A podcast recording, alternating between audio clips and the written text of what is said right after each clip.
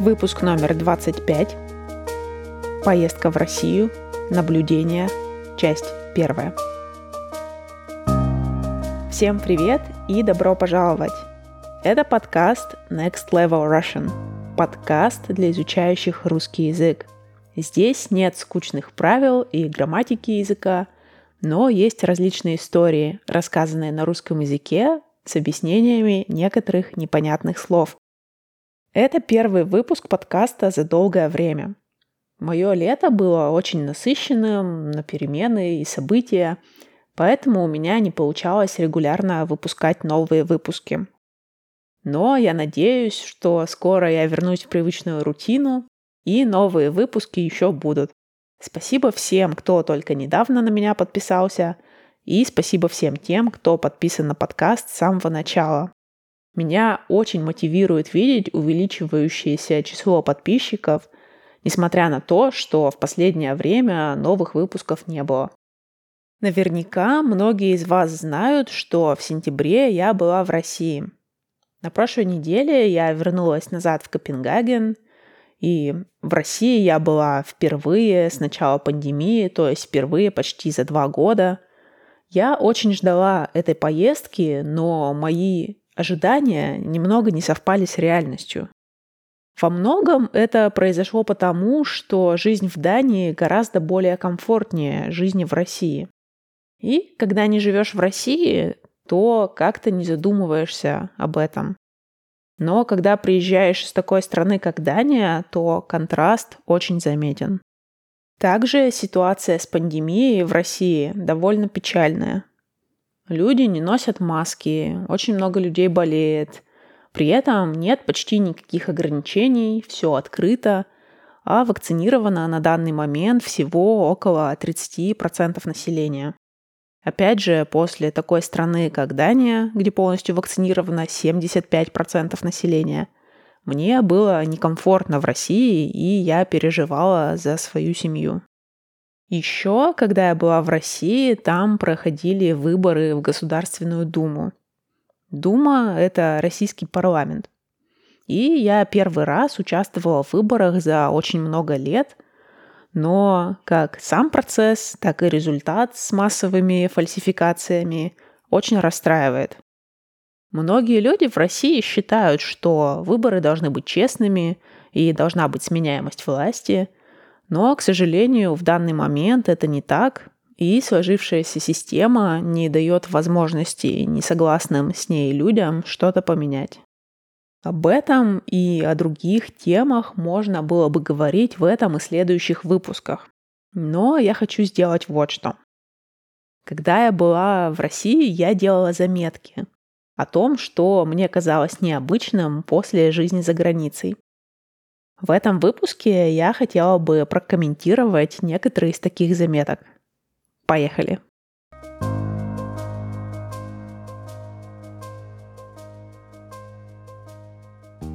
Вообще, встреча с Россией началась у меня еще в аэропорту Копенгагена при посадке в самолет Аэрофлота. Когда бортпроводник говорит «Здравствуйте», а надписи на багажных полках и креслах сделаны на русском языке – когда вокруг тебя люди говорят по-русски. Это очень странное ощущение. В Копенгагене я говорю по-русски дома с мужем, со своими друзьями. Но это очень узкий круг общения, не больше 10-15 человек. Русский в Дании – это почти что секретный язык, на котором мало кто говорит. И каждый раз, когда я прилетаю в Россию, у моего мозга шок потому что внезапно русская речь теперь повсюду. Огромные экраны аэропорта кричат на меня кириллицей, которую я так давно не видела нигде, кроме как на своем телефоне или ноутбуке. Все это очень необычно. Такой шок у меня длится обычно пару часов, а потом все становится нормально и привычно. Если дальше развивать тему гражданской авиации в России, то мне кажется, что в России очень часто бортпроводники в самолете — это очень молодые девушки. Можно говорить бортпроводники, можно говорить стюардессы, когда мы говорим о девушках. И, разумеется, это очень симпатичные русские девушки. Я надеюсь, это не дискриминация со стороны авиакомпаний, а просто более молодые люди идут в эту профессию, потому что она физически непростая. И люди постарше сами не хотят такую работу. А еще, что меня очень раздражает в России, это полеты по ночам. Стандартно может быть такое, что вылет назначен на час ночи или на 5 утра. И в том, и в другом случае приходится не спать ночь, а это очень неудобно и не полезно. В США и Европе такого нет. Я помню, один раз в Америке наш рейс очень сильно задержали, и если бы он задержался еще чуть-чуть дольше, нас бы просто всех а, высадили из самолета и отправили в гостиницу. Кажется, эти правила связаны с уровнем шума, который должен соблюдаться по ночам. Но в России полеты по ночам – это стандартная практика.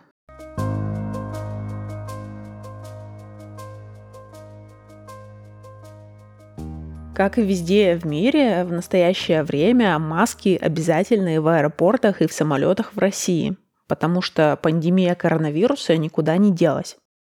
В России, правда, это работает довольно своеобразно. Люди носят маски, но либо на подбородке, либо под носом.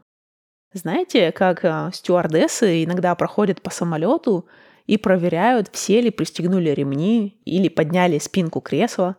В России сейчас они очень часто просят надеть маску правильно, чтобы она закрывала и нос, и рот. Но я сама видела, что стоит только стюардессе отойти, так люди снова спускают свои маски под нос. Зачем так делать, я не понимаю. Ну и закончить тему самолетов я хотела бы одной традицией, которая, кажется, перестала существовать. Я помню, когда я только более-менее начала летать по России, где-то начиная с 2008 года, часто при приземлении самолета люди в салоне начинали хлопать. Может, вы с таким тоже сталкивались и в других странах тоже хлопают? Я заметила, что сейчас так делать перестали. Может быть, люди привыкли летать и не считают теперь это чем-то необычным, чем-то, чему надо аплодировать. Да и пилоты в кабине самолета все равно этих аплодисментов не слышат.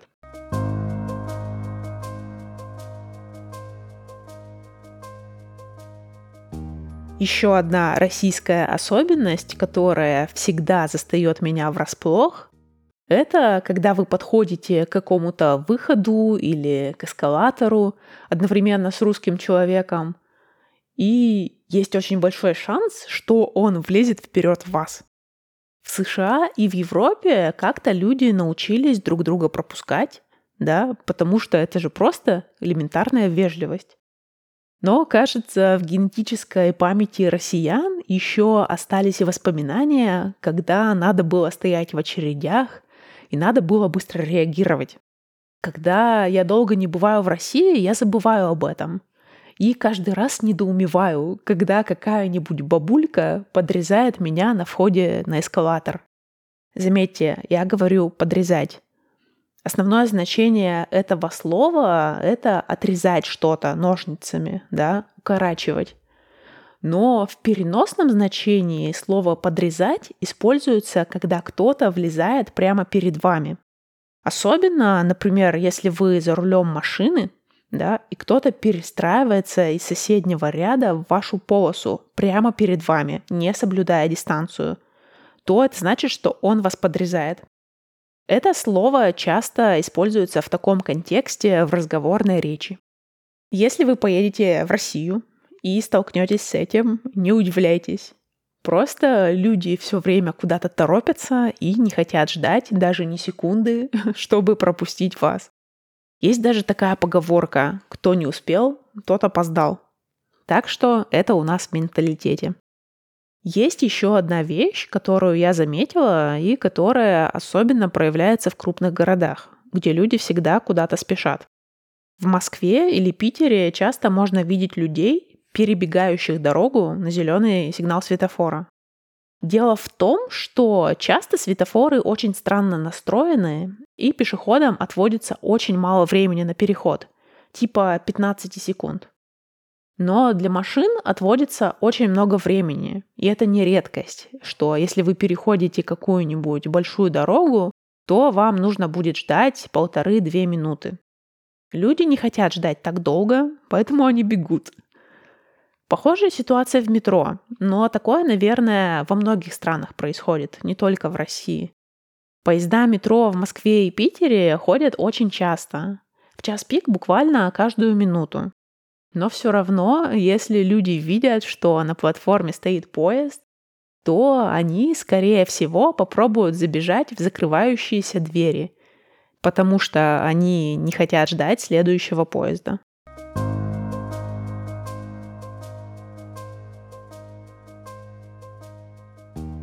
Ну и напоследок, как обычно, расскажу о своей любимой теме – о еде. Только после жизни за границей я поняла, насколько в России неполезное питание.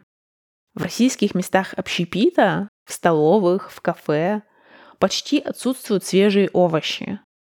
Как следствие, почти все, что едят в России, содержит продукты животного происхождения. Также мне кажется, что россияне едят очень много мучного и сладкого – в моем родном городе сейчас почему-то открылись булочные на каждом шагу. Раньше такого не было. Когда я приезжаю в Россию, я начинаю есть больше всяких булочек и печенья. Хотя, например, в Копенгагене я никогда не покупаю печенье. И, честно говоря, выпечка и хлеб в России даже и не кажутся такими уж вкусными после Европы. Разве только хачапури в грузинских ресторанах еще хоть как-то радуют. Короче, вывод такой. Каждый раз, когда я приезжаю в Россию, я начинаю питаться менее полезно. Будьте к этому готовы и будьте готовы к трудностям в поисках нормальных вегетарианских и веганских опций, если только вы не ходите в специализированные веганские рестораны. На этом все на сегодня. В следующем выпуске я разберу еще несколько заметок, которые я сделала во время этой поездки. Надеюсь, вам понравился этот выпуск. Подписывайтесь, ставьте оценки, оставляйте комментарии, рассказывайте о подкасте своим друзьям. Спасибо вам огромное, что дослушали этот выпуск до конца. До следующего раза. Пока.